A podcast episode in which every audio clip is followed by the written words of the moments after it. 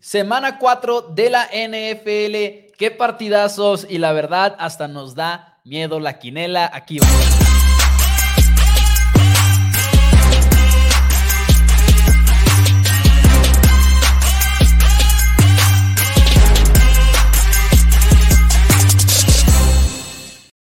Hola a todos, bienvenidos a Four Downs NFL en español. Mi nombre es Mauricio Rodríguez, acompañado por mi hermano y coanfitrión Daniel Rodríguez, como todos los días a las 5 de la tarde, para hablar de la NFL. Y hoy toca una semana más de pronósticos. Programa del jueves, pronosticamos todos y cada uno de los partidos de la jornada, incluyendo seis partidos de la semana Dani, ¿cómo estás? Muy buenas tardes. Estoy muy emocionado, vamos, realmente una semana muy, muy interesante. Obviamente el juego de los Dolphins en contra de los este, Bills, tenemos también los Browns en contra de los Ravens, los Cowboys en contra de los Patriots. Claro que tiene que ser un juego de la semana, vamos a estar hablando de eso.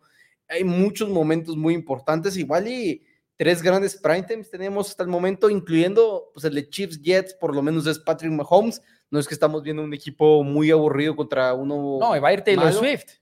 No, pero o sea, ya, o sea, lo que vamos a ver en el campo, al final de cuentas, mínimo ves a la ofensiva de los Kansas City Chiefs, que nunca, nunca es aburrida. Nunca Así es aburrida la ofensiva. Entonces, creo que se viene una buena semana de práctica, una buena semana de partidos y una semana que nos va a dar quizás a muchos equipos en 0-4 que no esperábamos. Y eso va a ser interesante para empezar a hablar un poquito más del trade deadline. Sí, y digo, obviamente nos vamos a pasar a los juegos de la semana rápido. spoiler alert, el de Chiefs, como ya decías tú, pues igual y no va a ser, pero pues fuera de broma, también Jets, buena defensiva, nunca sabes. Le han faltado armas a los Chiefs, Sauce Gardner, muy buen cornerback, te quita un lado. Entonces, va a estar muy interesante también ese, ese tema. Y el arma más importante, los Chiefs, Zach Wilson. Eh, claro, por supuesto. Dice por acá en los comentarios, saludos al buen Irving, saludos a Mike Mendoza, saludos a José, a Irving. Dice por acá que van a apostar Patriots contra Cowboys. Este año creo que no, porque este año se separaron un poquito. Salvador dice, vamos por otra semana más de fútbol. Y, está, y estaba pensando tomar una apuesta con el handicap, pero dije, de todos o sea, es, Un, perder, perder para mí. Bueno, spoiler alert, ¿ya hiciste o qué? No, no, no, no, no, pero es un perder, perder para mí si me vengo apostando con el handicap, porque, ah, igual sí, gana Cowboys, pero no cubre la línea y lo, jajaja, gané la apuesta, pero de todos perdieron los Patriots, Entonces, es, un perder, perder para mí, por eso esta ocasión lamentablemente pues no. ¿Qué les parece amigos si nos arrancamos con el primer juego de la semana? Porque vaya que va a ser uno muy, pero muy difícil de pronosticar. Nada más para poner la mesa entre los Dolphins y los Bills, que es en Buffalo, por cierto. Estos dos equipos se enfrentaron en diciembre del año pasado. Tua Tango Bailoa en la posición de coreback para Delfines y Bills era favorito por siete puntos. Menos de un año después, los Bills son favoritos por tres y sí han cambiado las cosas, principalmente una ofensiva muy potente como la del equipo de Miami. Pero yo quisiera empezar este, este partido con lo siguiente, un pequeño segmento que le podríamos llamar, ahora sí que actualizándome con los Bills. Las dudas más grandes que teníamos del equipo de Buffalo al entrar el año, la línea ofensiva viene de jugar en contra de los Commanders de Washington y permitir nada más un golpe encima de Josh Allen. La presión al coreback sin Von Miller, ¿cómo les va a ir? Es la presión número cuatro en la NFL y apenas y mandan blitz. Todo lo hacen con cuatro hombres nada más. Y otra cosa, las armas ofensivas, ahí es donde quizás hay un poquito más de dudas más allá de Stephon Diggs, pero Dalton Kincaid va rumbo a ser el quinto a la cerrada con más recepciones como un novato en la historia de la NFL. Así que de repente estos Bills ¿Entiendes por qué son favoritos como locales para esta semana? No, y no solamente eso, Maus, al final de cuentas tiene razón, igual la, esa segunda arma ofensiva súper estable no ha salido, pero están haciendo muy buen trabajo como comité. James Cook está teniendo recepciones, está obviamente Gabriel Davis, es un trabajo que está haciéndose bien, y Stephon Diggs la sigue rompiendo, la ha rompido durante las primeras tres semanas de la temporada, sigue siendo uno de los mejores receptores de la liga. Entiendo también los Dolphins, 70-20, una paliza mayúscula en contra de los Denver Broncos. El equipo de los Bills, 75-13 marcador combinado en las últimas dos semanas. Tampoco han estado callados. Han superado los 35 puntos en las últimas dos semanas y lo han hecho aplastando los rivales que también no han sido el mejor nivel, pero tampoco es que los rivales de los Dolphins hayan sido el mejor nivel. Y luego volteas a ver el equipo de Miami y ves esta ofensiva que se ha hecho tan buena, no nada más por las piezas que tiene y por el mismo Mike McDaniel, que ha hecho un excelente trabajo diseñando jugadas y todo eso, pero el equipo de Miami en la semana pasada por fin tuvo a Teron Armstead como su tackle izquierdo y a Isaiah Wynn como el guardia izquierdo. Esa línea ofensiva en contra de Denver se vio muy, pero muy bien, pero en protección de pase específicamente, no es nada más los jugadores que tienes en las trincheras, es lo rápido que sale el balón de Tua Tango Bailoa.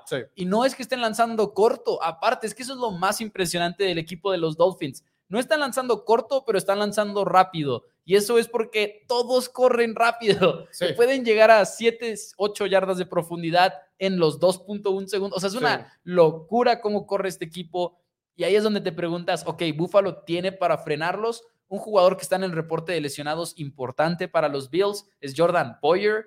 Y eso podría ser una ausencia pesada en contra de un equipo que tiene a Jalen Waddle de regreso porque ya... Ya superó el protocolo de conmoción cerebral, va a estar de regreso esta semana. A Tyreek Hill del otro lado, ese techo, ponerle ese techo a esos jugadores va a ser específicamente difícil si acaso Jordan Poyer no juega, que se lesionó en el partido pasado y luego tuvo ya dos entrenamientos sin entrenar todavía. Sí, que ya es, importante eso. Ahora es un veterano, es uno de esos jugadores en los cuales igual le dices, no es necesario ni siquiera que practiques de manera limitada, mejor te mantengo 100% lo más protegido posible para el partido del domingo, porque es, un, es la verdad con jugadores de nivel de Jordan Poyer y el, la experiencia que tiene ya este safety de los Buffalo Bills.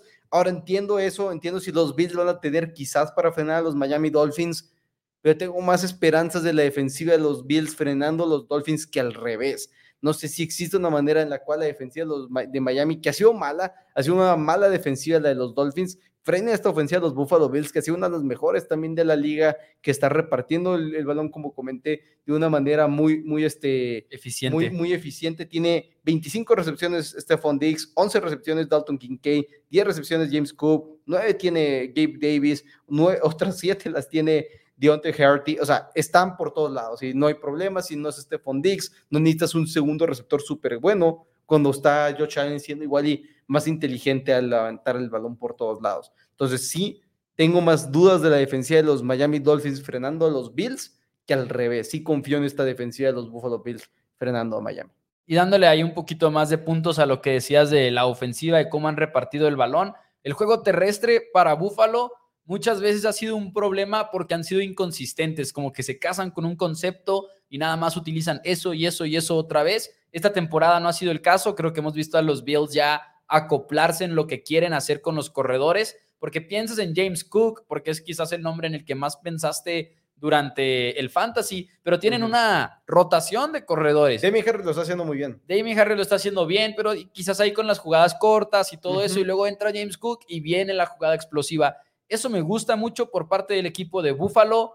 Habiendo dicho todo esto, voy con los Dolphins de Miami a ganar el partido. La verdad es que este soy yo diciendo, Bills es el mejor equipo en general, por lo que ya decíamos de la defensiva y todo. Miami tiene problemas defensivos, pero Mike McDaniel, hasta que me demuestre lo contrario, tiene mi voto de confianza. Esta ofensiva es única. No estoy hablando de los 70 puntos en contra de los Broncos de Denver. Estoy hablando de cómo se han visto en ofensiva en general, cómo el juego terrestre estresa demasiado a un rival con su velocidad.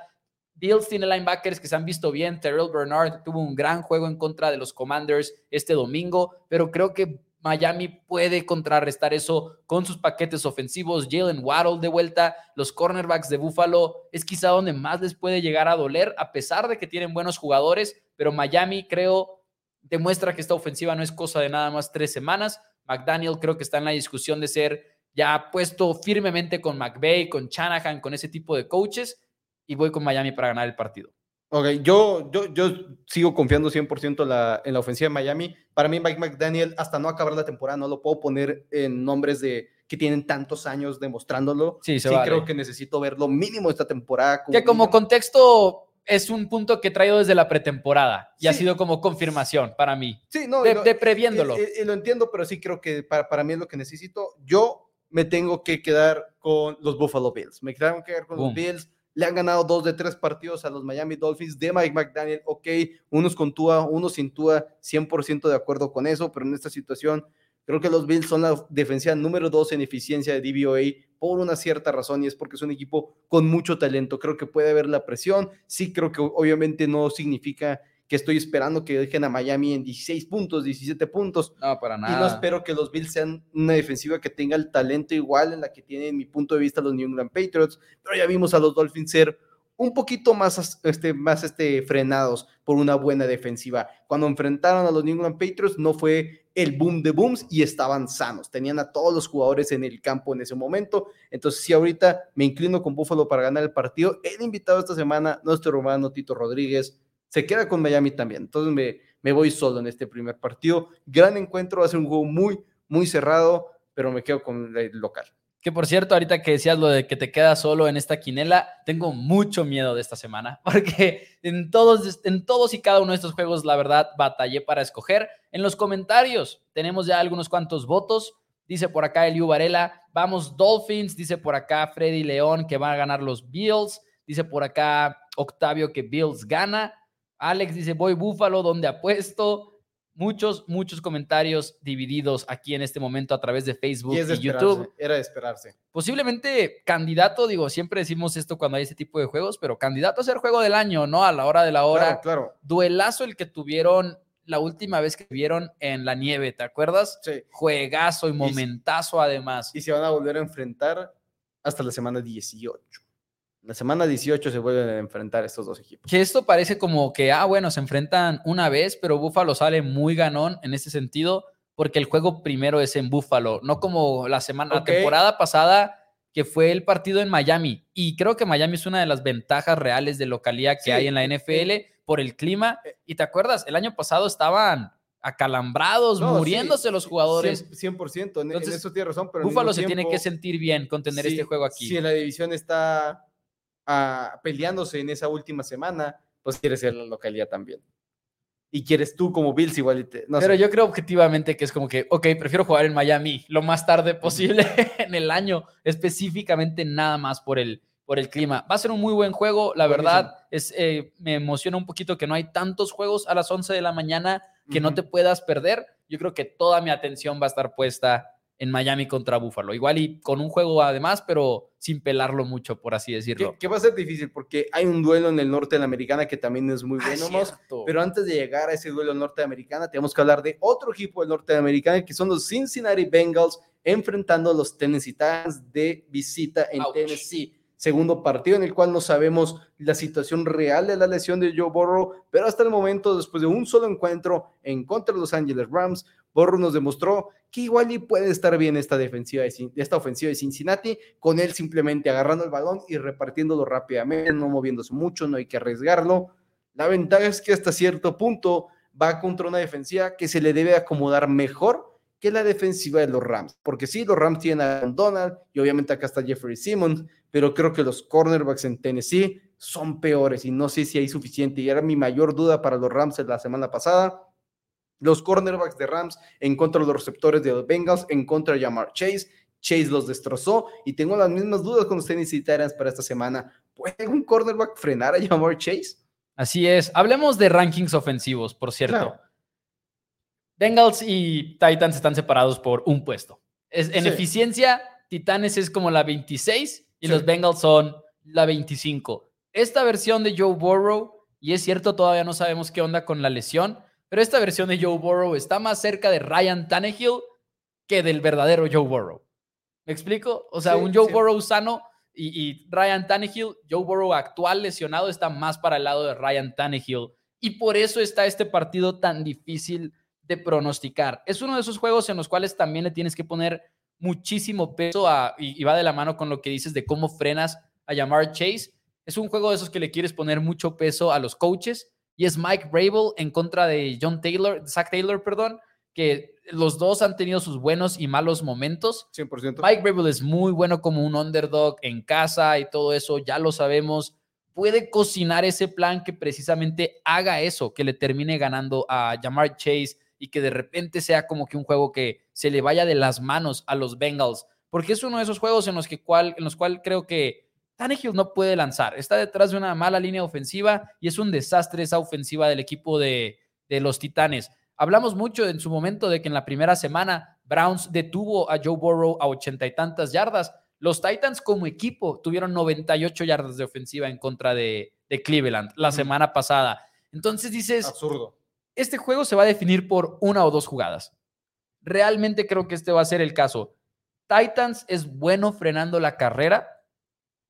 Bengals no, no nos ha demostrado que lo puede hacer mucho sin poder lanzar el balón al mismo tiempo. Creo que el año pasado cuando Bengals empieza a lanzar el, el balón es cuando empiezan a correr mejor, ¿no? Porque va de la mano al final de cuentas. Los equipos empezaron a echar para atrás y la respuesta de Cincinnati fue, ok, voy a correr el balón y voy a correr el balón. No sé si ahorita en este momento te echas para atrás contra los Bengals, porque no sé si confíes en que Joe Burrow te obligue a hacerlo, porque no sé si existe un juego, un juego profundo ahorita en Cincinnati. Y eso es lo que me preocupa mucho de este partido y por el cual volteo a ver el juego y digo, como que quiero convencerme de agarrar a Titans, pero al mismo tiempo, ¿cómo? ¿Cómo agarras a Titans? Yo, yo creo que es Cincinnati y creo que Cincinnati por muchos puntos. Por muchos puntos creo que va a ganar Bengals este juego. Creo que la ofensiva de Titans no tiene pies ni cabeza. Creo que simplemente no hay el talento. Andrew Dillard, tackle izquierdo, estará enfrentando a Drake Hendrickson. Dillard ha permitido 16 presiones en la temporada. 16 tu tackle izquierdo contra Drake Hendrickson que ha generado 15 presiones. Los Bengals están haciendo este, destrozos en la línea defensiva. Creo que los dos, este, la trinchera, sí, la línea ofensiva de Cincinnati no es tan buena, pero confío más en lo que puede hacer Joe Burrow detrás de esa línea ofensiva, incluso con la pierna que tiene, que lo que puede hacer Ryan Tannehill con los receptores con los que cuenta en contra de esta línea defensiva, que no solamente el Hendrickson, realmente está cargado de varios jugadores que van a ser peligrosos. Para mí, Bengals gana el partido, 900 yardas han permitido en cobertura los, la defensiva del equipo de los Titans y no han enfrentado a lo mejor de lo mejor. Es No. la verdad, no, no es, o sea, vienen de enfrentar a, ¿cómo se llama? A Deshaun Watson e hicieron ver a Deshaun Watson como un buen coreback cuando no lo habíamos visto como un buen coreback en todo su tiempo en Cleveland. Así que creo que Cincinnati gana, creo que gana de una manera muy, muy, muy contundente este encuentro. Yo me voy a ir con los Bengals también a ganar este partido, pero no lo veo para nada contundente. Repito, creo que estas dos ofensivas son anémicas en este momento. Yo sé que Joe Burrow está de un lado y Tannehill del otro. En este momento son casi lo mismo en muchas estadísticas, si no es que en algunas no estoy ni seguro si se lleven todas Joe Burrow a Tannehill. La verdad, tengo mis dudas. Y me voy a ir con Bengals con el miedo, con el miedo de que Las Vegas se burle de mí a la hora de la hora. 70% de las apuestas están en Cincinnati en este partido y la línea se movió para el lado de los Titans. Y esa es una señal, así una alerta roja de que Vegas igual y espera que Titans gane este partido el domingo, a, pesar de que el favorito sea el equipo de los Bengals. Algo a seguir de cerca, quizás. Quizás. ¿Con quién se va el invitado? El invitado también se queda con Cincinnati. Ok. El invitado también se queda con Cincinnati. Para mí, yo repito, yo, estos Titans para mí son uno de los peores equipos de toda la NFL. No, no tienen talento, yo creo, en ningún nivel. Sí, eso sí, no, estoy, estoy, estoy Horrible, es una defensiva top 5 en contra del acarreo. Eso es lo que puedes decir de ellos. Y hasta ahí, creo. Sí, pero enfrentaron a unos Chargers sin Austin Eckler. El año, la semana pasada es los Browns primer juego sin Nick Chubb. Sí. Tampoco es como que los he visto enfrentar a, a lo, a lo mejor de lo mejor en ninguno de los. Que también con todo y sin Eckler ha corrido bien el equipo de No, Chargers. ha corrido horrible. Pues, ha corrido horrible. número, ¿Cuántos juegos son sin Eckler? Dos juegos. ¿Y sexto en la liga se te hace malo en No, eficiencia? no, no, no, porque lo que pasa es que la eficiencia es que no, porque no han corrido el balón. El número, el juego uno con Austin Eckler está increíble y es donde está la mayoría del APA y te lo puedo garantizar. Ve los números de Joshua Kelly. Te creo, te creo, pero son las séptimas. No, no, no Sí, la séptima. pero lo que pasa es que no han corrido el balón porque No, de hecho son la 31 sin Eckler. Entonces no es porque no han corrido el balón. O sea, me No, no. refiero, o sea, más bien ya quitándole la semana 1 bajan al 31. Ah, o sea, sí pero es cierto. Horrible, horrible el juego terrestre de, de Joshua Kelly, una de las mayores decepciones. Ahora, uno de esos dos juegos lo jugaron contra Titans. ¿Me explico? o sea, digo, Sí. nomás digo, tres juegos de ser top 5 en una categoría, el con todo y que sea poquito, es lo que podrías decir de Titans. Ahora, es que yo de plano creo que tenemos una imagen de los Bengals que no existe actualmente. Y está bien, es la lesión de Joe Burrow. Sí. Simplemente no existe esa ofensiva de Bengals que sea claramente mejor que la de Titans, por más que los nombres en el papel nos digan que sí Ahora- son. Es lo que a se- mí me preocupa. se- pero se voy vieron- con Bengals. Sí, o sea, se vieron bien contra los Rams, aparte de que la lesión estaba mucho más grave. Se vieron mucho La mejor. ofensiva se vio la bien. ofensiva se vio mejor de lo que se vio. Jamar Chase explotó.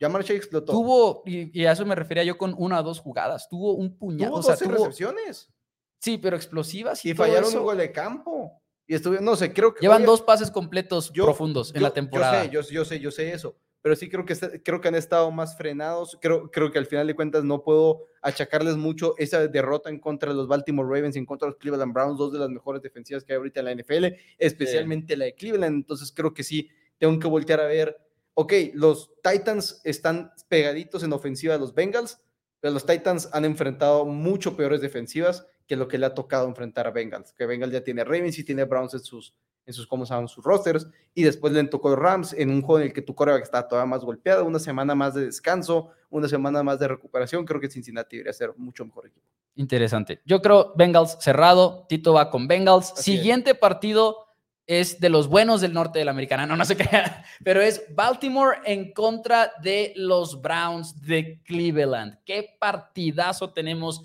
en este juego. Por un lado, la defensiva de los Browns, que la semana, el día de ayer, perdón, hablamos mucho de ellos, una de las mejores. Primera, segunda y tercera semana terminan como la mejor ofensiva en porcentaje de jugadas exitosas. Y ahora van contra los Ravens, que hemos visto un poco de todo. Por un lado, le ganaron a Joe Burrow y los Bengals en un juego muy intenso. También Joe Burrow lesionado, que es el mismo Joe Burrow que le ganó Browns. Y luego los vemos perder en contra de los Colts de Indianapolis. Y dices, ok, quién es Baltimore, pero algo muy importante para ellos en este partido es que Ronnie Stanley y Tyler Linderbaum, probablemente sus dos mejores linieros ofensivos, entrenaron el día de, de, hoy, limitados, pero están entrenando y podrían jugar este partido y Baltimore podría tener la mejor línea ofensiva que puede tener en el terreno de juego. Y, vaya momento en el que necesitas, porque es lo que hablábamos en el programa del día martes, si no me equivoco, cuando estábamos hablando de los Cleveland Browns, y si son reales, cuando te enfrentas a la dupla de Sadario Smith y Miles Garrett, los cuales los dos jugadores están recibiendo, de acuerdo a ESPN, más del 20% de sus snaps, cobertura doble de parte de la línea ofensiva y receptores, corredores, todo lo que pongas a meter ahí para defenderlos, para intentar frenar esta gran dupla de cazacabezas. Es un momento muy necesario. Ahora, Marlon Humphrey sigue sin entrenar, Marcus Williams ya está de regreso, ya entrenó al 100%, debería estar jugando, sigue siendo un equipo muy, muy golpeado y de repente lo que decíamos, ok, Lamar Jackson va a tener a Rashad Bateman, va a tener a OBJ, va a tener al novato Say Flowers, una buena tripleta de receptores a quienes estarles lanzando el balón, OBJ se pierde el partido pasado, Rochat Bateman y él siguen sin entrenar esta semana. Para mí son cosas muy, muy preocupantes. Parece ser que Gus Edwards sí va a estar liberando el protocolo de conmoción para este partido, porque el día de hoy ya entrenó al 100% el corredor, que está obviamente sustituyendo a Jacoby Dobbins, a J.K. Dobbins, perdón, no a Jacoby Dobbins. Juego complicado. Los Ravens han anotado 16 puntos por partido en contra de Cleveland en los últimos cuatro enfrentamientos entre estos dos equipos. Cleveland ha ganado los dos juegos que son de local. Creo que tengo que confiar más en Browns y en esa defensiva. Oh, directo al pick. Esa defensiva es demasiado buena. Emocionante juego. Es demasiado buena. Y si los Ravens estuvieran 100% sanos, igual y juega Lindenbaum y juega Ronnie Stanley. ¿Hasta qué punto están listos para enfrentar a los que les van a poner enfrente? No lo sé. Esa es mi duda. Realmente Ronnie Stanley, Ronnie Stanley el 100%. ¿Puede contra Miles Garrett realmente constantemente? No. No lo sé. No, no, no. Y Miles Garrett es de los mejores en la liga y contra quien le pongas, probablemente le, das la victoria. Y ahora le das a un jugador golpeado, entonces voy a seguir apostando por Cleveland y su, y su defensiva, porque sí creo que dudo, dudo todavía de Dishon Watson, obviamente, pero incluso creo que Dishon Watson tiene mucho más con qué trabajar en este partido que lo que puede, lo que trae Lamar Jackson. Es un juego muy, muy interesante en cuestión de jugadores. Si lo extiendes a los coaches, es todavía mejor. Jim Schwartz ha hecho un excelente trabajo con la defensiva de Cleveland, les ha dado una identidad y se nota para los Browns. Me gusta John Harbaugh como underdog, me gusta lo que es Lamar Jackson como underdog también. Normalmente han ganado este tipo de partidos también, o mínimo sacado esa línea, que en este caso es un gol de campo. Voy con los Ravens a ganar el partido. Creo que tienen para hacer un poquito más de magia en ofensiva. He batallado mucho para comprársela a Deshaun Watson y aunque nadie debería de dudar, nadie, cuál es la mejor defensiva en este partido, porque es la de Cleveland, Ravens tiene una defensiva top 10 en este momento y se esperaba que la fueran a tener. Así que tampoco es como que haya una unidad muy dispareja. Va a ser un juego muy cerrado. Voy con Lamar Jackson haciendo las jugadas explosivas en el momento indicado y Ravens ganando el partido. Ok, ok. El invitado también se cae con Baltimore. Entonces, en los dos juegos más importantes. Puedes llevarte una delantera buena. Que ya, que ya la traigo ya traemos delantera. ¿Cuál, es la marca? No, no he visto la marca. Sí, sí, voy arriba, creo, por dos juegos contra ti. No sé con cuántos con el invitado. ¿Vienen en el gráfico? Vienen en el gráfico. pero hasta el que se publica el día de hoy, ¿verdad? Eh, no, no, se publica junto con los. Bueno, a partir de la última vez se publicó junto con los resultados, este, Oh, el, ok. el- el gráfico de los resultados del partido. Yo por curiosidad, porque batalla, soy malo para contar, Dani. Ok, ok, aquí. Muy aquí malo. estoy- aquí. Listo, está. si Dani este. tiene la ventaja. Voy 12, este, voy 32-16, tú vas 30-18, los invitados 29-29, porque hay que recordarnos, a ver, pasa tu cámara, Sí, sí, sí. No, pues que te vean agarrar el trofeo, Dani. que- Pues, que. ¿Te da pena? que estamos jugando por el trofeo Four Downs para el ganador de los pronósticos y recordarles a todos que quieran ser invitados, mandarnos un inbox para estar siendo invitados semana tras semana. Y si acaso los invitados le ganan, nos ganan a nosotros dos en los pronósticos, el trofeo será rifado entre los 18 participantes para que se les llegue a su casa. Pero te fijaste que tu subconsciente puso el trofeo más cerca de mí, porque muy dentro de ti sabes Este era mi escritorio. a Mos. dónde, a dónde Este- va. este- no, pero en escritorio. distancia, Dani, en distancia. Lo tengo más cerca yo, fácil. Yo no tengo, mira, mira. Ahí está. Fake Ahí está. Damas y caballeros, dice por acá en los comentarios, voy con Ravens, dice Octavio, dice Octavio también Bengals, vamos, en el caso del juego anterior. Dice Freddy, la línea ofensiva hizo el trabajo para Donald y los Rams. Omar dice, voy por mis Bengals por más de siete puntos. Saludos Mau y Dani. Dice por acá nada más y nada menos, Titanes le gana a los Bengals. Preguntan que si los Cowboys le van a dar pelea a los Patriots y ahorita estamos por llegar a ese juego también, lo tenemos más tarde, porque estábamos pensando Dani y yo, quizás no es juego de la semana, pero no- es Cowboys no, Patriots. podemos, no, no po- no podemos dejarlo. Lo que sí, lo único que voy a decirle al buen Tamayo es que yo esperaría, no sentado. No, pero hizo esa pregunta ayer, no, no, no. la va a hacer mañana Yo y sé. la va a hacer pasado Yo- mañana. Yo, nomás diría, no esperaría sentado. No te sé decir si acostado también, porque también es cansado tanto tiempo acostado. Entonces, no sé. Yo igual y, igual y dormido. Pero Dani, Dani dice para los que están viendo Sí. en Facebook y todo, dice, ¿cuándo van a meter a Lance? Urge cambio de Dak, dice por acá José. de coreback. Pero precisamente, pues es, es- es- es- preguntó ayer, preguntó antier, va a preguntar eso, mañana. Yo nunca le había sugerido eso. Normalmente los que traen la idea de que Lance puede banquear a Dak es la, es, es- es- es la gente que igual y no, no, no le capta la idea de la respuesta, vaya. Ah. ¿Me explico?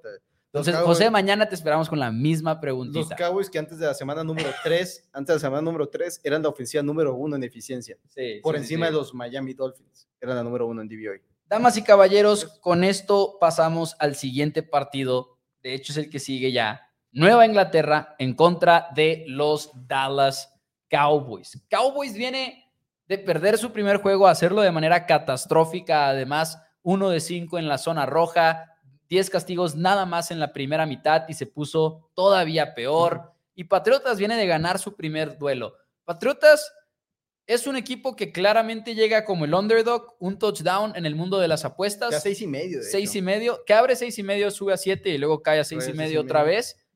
Bill Belichick no es el coach contra el que quieres un juego en el cual tengas que rebotar. Eso es a mí lo que me pone nervioso del Sí, partido. Sí, en eso Es como, ok, me, me vi mal en zona roja, traigo estos problemas, sé que soy eficiente porque muevo la bola, 15 viajes a la zona roja, lo número uno en la NFL, pero ir contra Bill Belichick después de ese tipo de partidos no suena ideal. No, no, no suena ideal en- sin lugar a dudas. Ahora, las, ti- tienes un par de ventajas si eres este, Dallas y estás intentando rebotar de este partido, en el cual hay que decirlo, lo- o sea, los tres, áreas- fuera, fuera del pateador, equipos especiales de Dallas se vio bien, si no me equivoco. Patriot- sí. Anotó todo lo que tenía que anotar el pateador. al Bill. Belichick dijo que tenían un, que lo hicieron bien apostando por Brandon Aubrey y dijo que tenían al mejor regresador de patadas en el fútbol americano, Cavonte Turpin. Ok, este, entonces eso se vio bien en contra de Arizona, pero tanto defensivamente como ofensivamente el equipo de Dallas quedó a deber mucho en contra de los Arizona Cardinals. Ahora es, pueden los New England Patriots superar y aumentar ese juego terrestre que se vio muy bien la semana pasada, el juego en el cual se repartieron más los acarreos entre Stevenson y Ezekiel Elliott, Elliott superando, no, perdón, llegando a las 80 yardas justo exactas, no, no la superó. Y aparte de todo, es igual, lo, o sea, creo que puedes frenar ese ataque terrestre de New England y lo que más me gustaría si fuera los Cowboys es que, ok, estamos poniéndonos de acuerdo cómo van a ser los cornerbacks y que terminen de agarrar un poquito más de volumen y un poquito más de tiempo de juego y un poquito más de química entre el- los cuerpos cornerbacks que vas a tener en el campo. La escuadra de receptores de New England no es una ideal para tener ese juego. No, No, no lo es. No, no, para mí es ideal. Para, para mí no, no estás enfrentando un cuerpo de receptores de primer nivel. O sea, sí, Bland fue muy atacado la semana pasada. ¿A quién va a cubrir? A Juju Smith-Schuster, Devante Parker, Kendrick Byrne. De Mario Douglas, que es el número uno probablemente. De Mario Douglas que juega y no juega. Lo quitan y lo ponen. hace dos semanas lo banquearon todo. ¿Por qué? ¿No es el mejor receptor que tienen en este momento? Yo sé que Byrne y Juju tienen mejores nombres, pero de Mario Douglas, novato, ¿no, ¿no es el que más hace jugadas? No, no, no creo. Creo que es Kendrick Byrne. Hasta ahorita Kendrick Byrne ha sido el que más jugadas ha hecho. De hecho, hoy vi el video de QB School, una tercera oportunidad en la cual hace muy buena ruta Kendrick Byrne. Para mí, Byrne es el receptor número uno de New England. Este, Douglas ha entrado igual y es el que tiene más potencial, pero en este momento no sé si lo pondría por encima de Kendrick Byrne. Julius ah, tiene una decepción total. Hablando, yo lo veía del otro lado también el tema de los receptores de Cowboys en contra de Bill Belichick y los Patriotas siempre se ha sabido que Belichick, y ya suena como una frase de más de usada, pero te quita lo que mejor haces. Y me pregunto cómo van a atacar en este caso a nada más y nada menos que a CD Lamb, porque CD tuvo un juego medio lentón la semana pasada, fue el segundo en yardas, de hecho, en el equipo, tuvo errores de concentración a lo largo del duelo, pero en la semana 2 se vuelve loco en contra de los Jets, 11 recepciones contra una muy buena secundaria, pero Jets les jugó zona y zona y zona. De las 11 recepciones que tuvo el City Lamp, 10 fueron en contra de cobertura de zona. Creo que Patriotas va a ser un poquito más agresivo que eso. Y algo que yo quiero ver es si lo ponen en contra de Cristian González a lo largo de todo el partido. Más bien, este novato lo ponen en contra CD Lamb. Más bien, ajá, perdón, al revés, sí. O sea, Patriotas poner a Cristian González en contra de CD que a mí me llama mucho la atención porque es muy bueno, es novato, primera ronda y todo, pero ya lo hizo en contra de Garrett Wilson, lo hizo en contra de Tyreek Hill, Jalen Waddle, contra todas estas piezas se vio bien. Donde más tuvo bajones fue contra Filadelfia, primer juego de su carrera, más que entendible. AJ Brown, Devonta Smith lo pusieron a prueba, pero ha sido como este test de rival tras rival tras rival para Cristian González casi no se ha ido al centro, al centro del campo. casi todas sus jugadas van por fuera y CeeDee Lamb juega más que nada en el slot. Yo me pregunto si Patriotas dice que tiene base en el slot en contra de CeeDee Lamb, porque Belichick como que ha dado a entender que podría ser, pero pues es Belichick también. podría ser, al final de cuentas, si frenas así, Lamb creo que es una manera de frenar a la ofensiva de los Dallas Cowboys. Creo que es una de las principales armas ofensivas. La principal arma la principal, sí. Es si Lamb sin lugar a dudas. Brandon Cooks igual iba a terminar de agarrar un poquito más de ritmo, pero no sé si hasta este momento ha sido. Es que, es que Dallas es un equipo muy complicado ahorita de evaluar. Porque ofensivamente no han necesitado hacer mucho en las primeras dos semanas y en la tercera semana se vieron mal.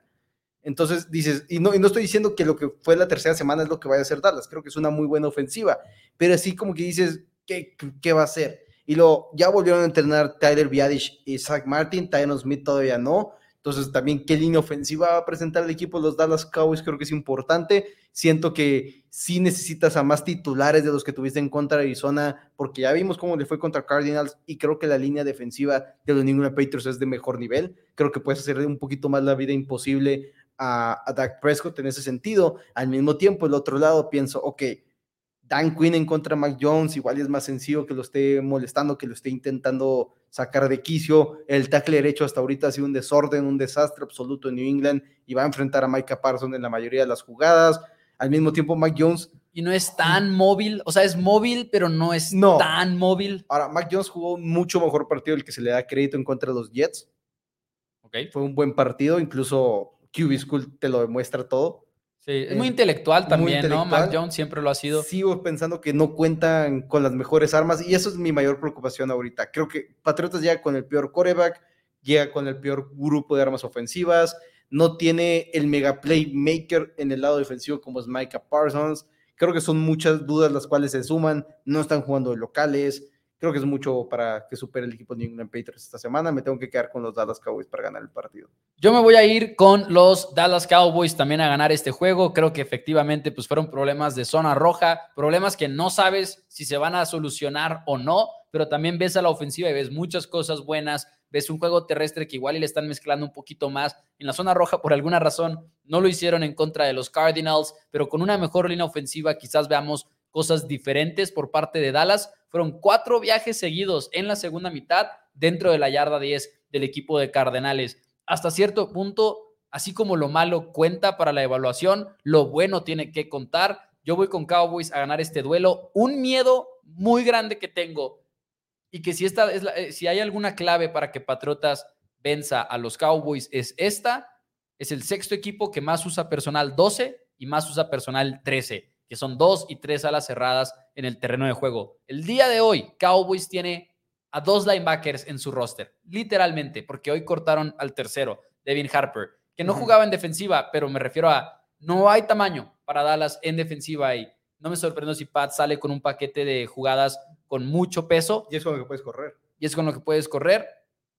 Y volver a poner a prueba a los Cowboys corriendo hacia afuera, como lo hicieron los Cardenales de Arizona, que lo hicieron muy bien también. Muchas, muchos trucos en lo que es el, el juego terrestre. Y eso va a ser Patriota seguramente. ¿Cómo llega Cowboys a un punto en el cual tiene la ventaja y forzas a Mac Jones a lanzar? ahí es donde ya tienes el juego. Pero mientras Patriotas pueda estar corriendo, es donde se va a poner muy interesante. Creo que es un juego que puede cambiarnos la perspectiva de ambos equipos de una manera muy drástica. No diciendo que, digamos, si ganan los New England Patriots, no estoy diciendo que los Cowboys, equipo horrible, no sirven para nada, ni mucho menos, pero sí los bajo del peldaño en lo que lo tenía junto con los 49ers y los Philadelphia Eagles. Se puede, ajá. Y si los New England Patriots ganan el partido, igual y de repente dices, ok, ok. Incluyendo el cómo, ¿no? El cómo el pierdas. Cómo, el cómo, el cómo, claro. Pero incluso, por ejemplo, una victoria normal, si dirías, ok, no tendría ya los Cowboys junto con los 49ers ni con los Eagles, y a los New England Patriots igual y los subes de un peldaño diciendo, ok, pero igual les iban 2-2, pero también perdieron en contra de los Dolphins, en contra de los Eagles, partidos en una posesión, de repente ganan dos juegos consecutivos, y dices, ya pasaron una parte complicada de su calendario, ¿qué se les viene? Entonces creo que es un juego que puede cambiar la, la, percepción de estos dos equipos o mantenerlos con las mismas, de que igual los Cowboys van a seguir siendo un muy buen equipo y los Patriots pueden ser un equipo que puede ser molesto, que puede ser molesto, porque aunque sea una victoria cerrada para Dallas, no podemos decir que Dallas no sirve para nada por ganar cerradamente contra ellos y luego tener a los hijos muy por encima de los Cowboys que ganaron cerrado en contra de los New England Patriots. Claro, claro. Va a ser un juego en el cual seguimos aprendiendo de los dos. Los dos vamos con los Cowboys. El invitado, va también que, se queda con Dallas también. Y luego tenemos nada más y nada menos que Monday Night Football. Tenemos a los Seattle Seahawks en contra de los New York Giants en este duelo de quién es cada quien. Vamos a ver. Giants se ha visto muy mal este año. Horrible. Se ha visto tan mal que desde el 2000 no ha habido un solo equipo en la NFL que tenga un peor déficit en las primeras mitades después de tres semanas. Les han ganado por 57 puntos en la primera mitad. Y están hablando de que jugaron contra Cardinals en la semana 2 también. Nada más un loser se vería así contra Cardinals. Es broma, pero este, fuera de broma, Giants se ha visto muy mal en, en ofensiva y no esperábamos eso. Pero también Cardinals, pero también es la primera defensiva, perdón, que igual es la peor que han enfrentado, la de Seattle es la peor que han enfrentado, pero al mismo tiempo ahorita el equipo de los Giants llega como el, el equipo número 31 en DVOA, siendo el 29 en ofensiva y el 31 en defensiva. O sea, están apestando en, en todos ¿Ese es quién? ¿Los quiénes? Los Giants. Los Giants. Los Giants están apestando en todos los niveles, mientras que Seahawks, primer partido, ok. Después de eso dijimos, oh, sí era ok, es lo que estábamos esperando que eran. Una muy buena ofensiva, una ofensiva explosiva, una ofensiva que te va a marcar puntos y una defensiva que es muy mala. Y aquí es mi mayor preocupación en el encuentro. ¿Pueden realmente los Giants ponérsele al por a la ofensiva de Seattle? ¿Pueden ganar un tiroteo? ¿Pueden ponérsele y necesitar anotar 30 puntos para ganar el encuentro? Y es donde me cae la mayor duda, especialmente porque Seiko Barkley ya está entrenando en entrenamientos individuales, no con el equipo. Tiene un día extra por ser el juego del Monday Night Football, pero no se ve muy positivo el que juegue. Y si juega, tampoco sabemos qué también va a jugar desde un inicio, Pro Football Dog, una excelente cuenta de Twitter que ya tiene mucha gente aparte a su alrededor, ex médico de los, los Chargers de San Diego en su momento, ha dicho desde, desde que fue la lesión, dijo dos a tres semanas como mínimo fuera para sí con Barkley. Igual y vuelve después de una semana, quién sabe, pero no sé si va a llegar al suficiente nivel. Y mi mayor duda es esa: puede ponerse del tú por tú en el tiroteo a Seattle, que es la cuarta ofensiva en eficiencia en DVOA, y no lo sé y que creo que es un mal matchup para Giants en ese sentido, porque ¿qué tiene Seattle? Tiene receptores que pueden ganarte cobertura personal y todo. Eso creo yo con Lockett, con DK Metcalf. Creo que sí son receptores que tienen ventaja si la cobertura que les vas a poner es marca personal. ¿Y qué hacen los Giants? ¿Qué hace Wink Martindale? Es pura, pura cobertura personal y puro blitz. Y creo que esa es una mala manera de enfrentar al equipo de Seattle. Porque igual y podríamos sentarnos y decir, bueno, pero igual y Wink termina ajustando y no manda tanto blitz. pero no, es, es, es quien es y lo va a seguir haciendo, Sí. no importa quién es el rival, no importa si se enfrentara a Tom Brady en su prime, le mandaría blitz porque es quien es como coach. Así que creo que de esa manera Seattle termina ganando este partido con suficientes jugadas explosivas que hacen la diferencia y ganan de visita. Espero, porque la verdad es que es uno de los juegos que también más he batallado para pronosticar. Y yo voy a recaer en lo mismo que en el que pensé en Cincinnati. ¿Qué cosa? Seahawks grande. Seahawks Grande. en grande. En grande. Los Giants no cuentan con las armas, creo, para Es que tú te animas más a los pronósticos grandes. Yo por lo general sí. me inclino más a lo cerrado y tú a los Sí, grandes. yo, yo no soy tibio como tú, es lo que pasa. no, no, yo, yo- yo yo no soy soy más tibio. realista. Yo no soy tibio, yo sí voy de que este equipo va a ganar y va a ganar en grande, así como dije Cleveland la semana pasada y fue en grande la victoria en Ah, contra de los Titans. No te quedas ni siquiera si lo dije. Sí, sí, ni yo, pero bueno. Pero, pero bueno, me quedo con. Estás como nuestros amigos de ese entonces que decían, ah, sí, mira, traigo en lo que pasaba la tirilla en, en la pantalla. tirilla, Traigo Cardenales, Money Line a ganar. Y luego pasaba la tirilla de Colts. Ujú. Colts a ganar con línea inversa. Así que, pero bueno. Pues sí, pero ¿Con yo- quién va el yo- invitado? el invitado también se queda con Seattle. Creo que es un partido. Ahora, sí, entro contigo. No entiendo la línea en esa apuesta. No la El pick está no ahí la raro. entiendo, pick. Incluso creo muy que- raro. Incluso creo, si, si no me equivoco, déjame reviso aquí rápido. Pick, para los que no lo sepan, es que no hay línea, No o hay sea línea. que no hay favorito. Ok, no, está en menos uno, perdón. No me acuerdo ¿Ya si estaba cambió? en más uno o menos uno. Acá sí cambió ahorita antes de, de iniciar la transmisión durante el tiempo entre hacer los gráficos y, y subirlos a, a la transmisión. Subió a menos uno. De todos modos, el menos uno me parece algo bastante, bastante sospechoso hasta este momento. Y está en menos uno porque 73% de las apuestas en este momento en Seattle. 73. que, nos, que es importante que hicimos un, el 73% de las apuestas es el total, no de, o sea, de tickets jugados, Así. no de dinero. O sea, un ticket de un peso y un ticket de 10 pesos valen igual. es Valen un ticket. exactamente lo Eso es- Vale Y igual. luego hay porcentaje de dinero que muchas veces ya tienes que pagar una suscripción para poderlo ver. para saberlo. Y de todos modos, aparte, según lo que he leído, cada vez es más difícil por la cantidad de books distintos que son. Pero hay, hay unas que lo hacen muy bien. hay Hay, unas que lo unas que hacen lo- pero son servicios pero- muy caros. Hubo Sí. un tiempo así, transparencia total. Hubo un tiempo que lo estuvimos pagando y funcionaba mucho. O sea, el saber, si lo Sí. sabes usar, Sí, obviamente. lo sabes usar, pero pero pero sí, cada vez está interesante. un poquito más complicado en ese sentido, porque de hecho, sí, nunca sé si algún día se va a quitar lo de que Las Vegas nunca se equivoca, pero ya Pero con que tengas, con, que, con que tengas así de que a múltiples books, igual Sí. puedes llegar a una muestra representativa estadísticamente hablando, Pues ¿no? Y ya con eso. Pero bueno, damas y caballeros, falta todavía hablar del juego de hoy, Thursday Night Football, Green Bay en contra de Detroit, que también es juego de la semana. Pero primero pasamos a los pronósticos rápidos y entramos de lleno al Thursday Night Football, porque así es como lo estamos acostumbrando debido a que queremos disfrutar esos minutos antes del juego del jueves por la noche con todos ustedes. Así que, damas y caballeros, el resto de la semana número 4. Y vamos, iniciamos con los Falcons enfrentando a los Jaguars en el juego que será en Londres. En este momento tengo que confiar todavía en Trevor Lawrence, quien sigue haciendo bien las cosas y creo que en contra de Atlanta es el juego donde deberían de responder de esas derrotas que han tenido. Yo me voy con los Jaguars, el invitado también. Yo también me voy con los Jaguars y luego Mentira, nos vamos... El invitado se va con Atlanta. Oh, el invitado se va con Atlanta. Ok, nos vamos a Houston. Steelers en contra de unos Texans que están viendo a un muy buen CJ Stroud. Pero yo me voy con el equipo de los Steelers, donde creo que hay ligeramente más talento. Un duelo que debe de ser muy cerrado. Voy con Pittsburgh. El invitado se queda con los Steelers. Yo me quedo con los Houston Texans. Nice. Siguiente juego, los Rams en contra de los Indianapolis Colts. Los Colts que deberían de tener a Anthony Richardson, su quarterback novato de regreso. Creo que Shane Steichen está haciendo las cosas bien y en este primer partido con Anthony Richardson una vez más dentro de la iniciación van a ganar el partido. Yo me quedo con los Colts. El invitado también se queda con los Colts. Yo también voy con los Colts y luego Uh. nos pasamos a Minnesota en contra de Carolina, donde las cosas se ven bastante mal para las Panteras, pero los Vikings también arrancaron 0-3. Es uno de esos juegos que pienso no pensar de más. Kirk Cousins, Justin Jefferson están de un lado, voy con los Vikings. El invitado se queda con Carolina. Yo me quedo también con los Minnesota Vikings. Siguiente partido, los Bucks en contra de los New Orleans Saints. Probablemente no tendremos a Derek Carr en el campo. Y ya vimos lo que James Winston hizo con esta ofensiva, que también está muy carente de talento. Aún así, con Derek Carr, solamente 10 puntos la semana pasada en to- contra los Green Bay Packers.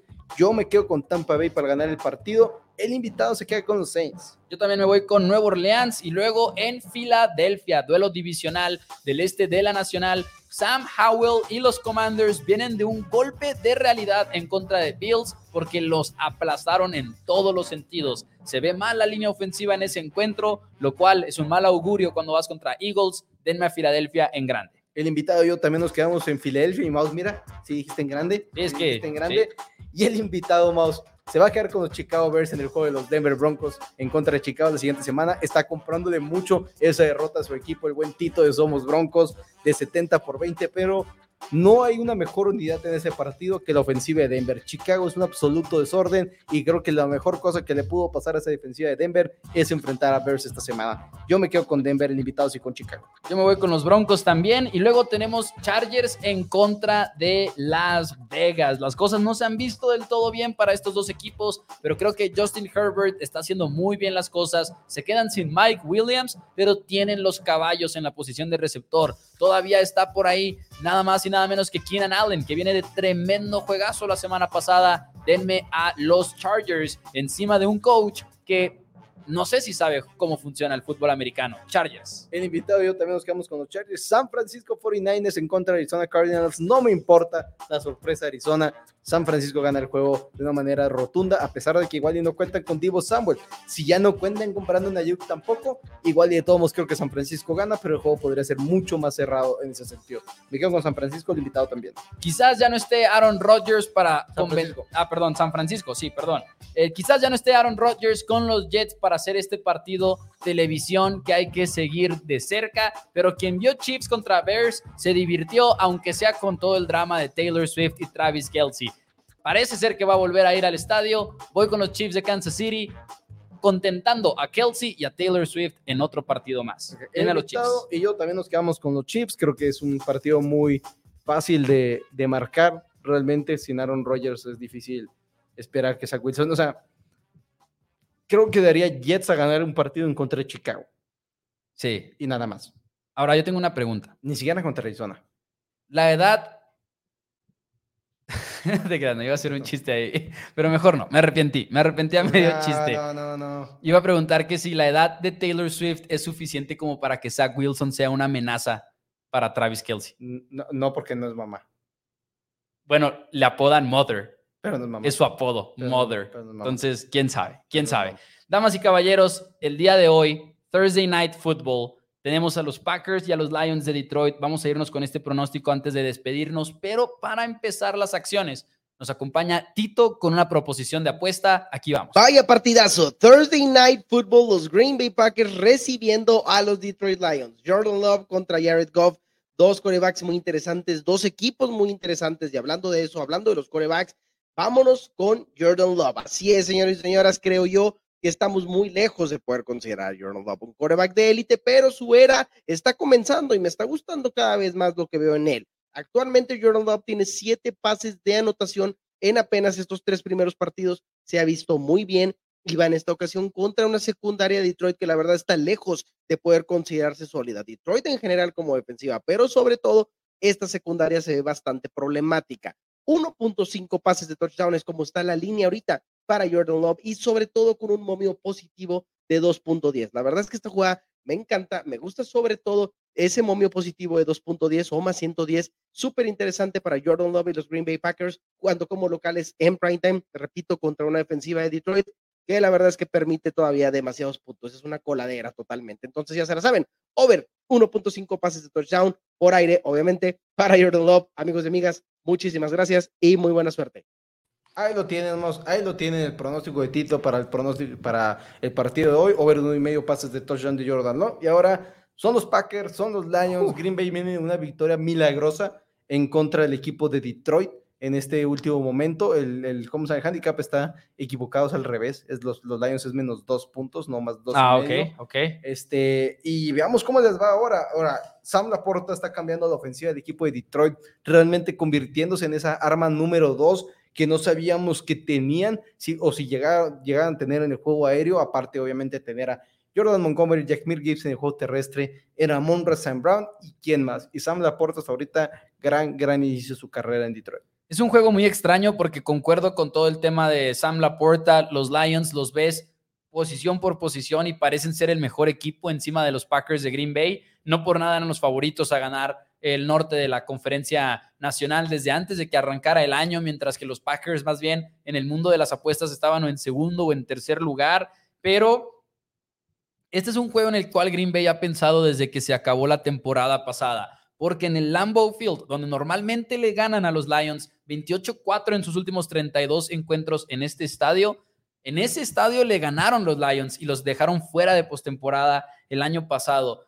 Este juego a mí me intriga mucho en cuestión de qué puede hacer Matt LaFleur para superar esos déficits de talento, porque Jordan Love ha tenido las jugadas explosivas y creo que eso también habla mucho de lo que ha hecho Matt LaFleur. Creo que cuando tienes malos números de puntería, pero tu eficiencia está muy alta, es porque tu coach te está dando esas jugadas explosivas constantemente. No sé si lo puede hacer en contra de Detroit con esa presión, con ese Aiden Hutchinson persiguiendo a Jordan Love a lo largo del partido. Duelo muy difícil. La línea ofensiva para mí es mejor la de Detroit. Es un juego que parece ser que te grita que va a sorprender Packers, pero me voy por el talento, me quedo con los Leones en este duelo. Y al mismo tiempo, Maus, Dan Campbell ha hecho bien el trabajo en contra de Green Bay. Ha ganado tres partidos consecutivos. Los Lions han ganado tres veces seguidas a los Green Bay Packers. Y no te das cuenta, no, se siente. No, se siente. Y el año pasado era Aaron Rodgers. Este año obviamente no está Aaron Rodgers. No solamente eso, en el 2022 los dejaron en 25 puntos combinados entre los dos encuentros. Creo que al final de cuentas ahorita la defensiva de Detroit es una mejor defensiva que lo que puede entregarte ofensivamente los Packers, a pesar de que, ok, Aaron Jones está de regreso, Christian Watson está de regreso, aunque ese Watson se reporta un poquito más en, conteo de snaps, igual y no lo vemos mucho en el campo, eso siempre termina siendo a veces falso, y de repente es muy exagerado y sí, lo ves 10, 12 jugadas nada más, Watson no ha jugado nada de todos modos en lo que va de la temporada, así que aunque juegue, qué ritmo trae con Jordan Love, aparte un coreano que no tiene mucha experiencia con él. Yo me quedo con Detroit en este momento. Creo que Dan Campbell igual y le tiene el numerito un poquito más a la flor de lo que nos gustaría creer. Dicen por acá en los comentarios, rumbo a este partido también, dice Detroit, dice Octavio, dice por acá Luis López, ¿en qué momento, Dani Mau, en qué momento los juegos de jueves están más emocionantes que los del lunes? Y quizás eso empiece a cambiar un poco, aunque no estoy seguro si pueden flexear al Monday Night, ¿Pueden cambiar un juego de domingo a Monday Night o nada más al Sunday Night? Creo que nada más al Sunday, pero no estoy seguro. Ajá. es que ya no sé. A partir de la semana 5 vamos a ver más cambios. Pero también el Tuesday, ¿no? Hubo un problema, hubo algo de, los días, ¿no? Sí, estuvo extraño, pero no me acuerdo. Ya, no me acuerdo ahorita que es odio, odio que, puedas, cambiar, de día. Sí. De hora está mal también, pero de día de día es, absurdo, es absurdo que puedas cambiar de día. La gente que hace planes para ir a un estadio a ver un equipo y de repente ya no está el equipo jugando ese mismo día que estás ahí, es, es, este, es creo que para mí una falta de respeto a los aficionados. Gracias a Fernando que dice felicidades a ambos, es un placer escuchar a gente joven tan profesional. Muchas, muchas gracias. Y dice que iban los vaqueros pese a todo. Con eso estamos todavía más de acuerdo y Dani también. Ya, ya no, eso no. Eso ya, y, joven, que ya, ya, ya estoy cerca de de pasar de, nivel. Bueno, pero seguiría siendo joven, Dani. Sería, seguiría siendo joven. Ya 30 años. Ya de tercer piso, pero joven. Sí, pues sí, ya del tercer piso, pero, pero joven todavía. Joven de, joven de mentalidad. Lo pueden creer, véanlo. Pueden creer que ese hombre tenga, vaya a cumplir 30 años, lo pueden creer. Véanlo bien. Y eso, es lo que es. Porque no es la tele, ¿eh? No, no, no, no, es la tele. Estas son buenas cámaras las que tenemos aquí. Y, y, seguro lo están viendo en un celular así bien ustedes el programa. Pero bueno, Dani, algo que quieras agregar aparte de que voy a ganar yo la quinela esta semana? No, no vas a ganar la quinela. No, recordarles que estamos en vivo de lunes a viernes a las 5 pm hora Ciudad de México, pero los viernes empezamos un poquito más temprano, cuatro y media. Empezamos más y yo, underdog de la semana. Seguimos con un excelente récord, a pesar de que la semana pasada Tito y yo perdimos. Líder. Pero vamos 7-2 en los underdogs. Este, Mouse en punto se fue muy arriba con esa victoria de los Colts. Fue una, fue una locura y ya destrozó por completo la temporada. Pero también los 500 que podemos apostar este fin de semana con nuestro hermano Tito Rodríguez. Aquí estará con nosotros el día de mañana. Los invitamos a estar aquí con nosotros. Den like al video. Muchísimas gracias. El día de mañana viene un video de X y O's aquí mismo en el canal de Four Downs. Y pues espero que lo disfruten también. Muchísimas gracias y adiós.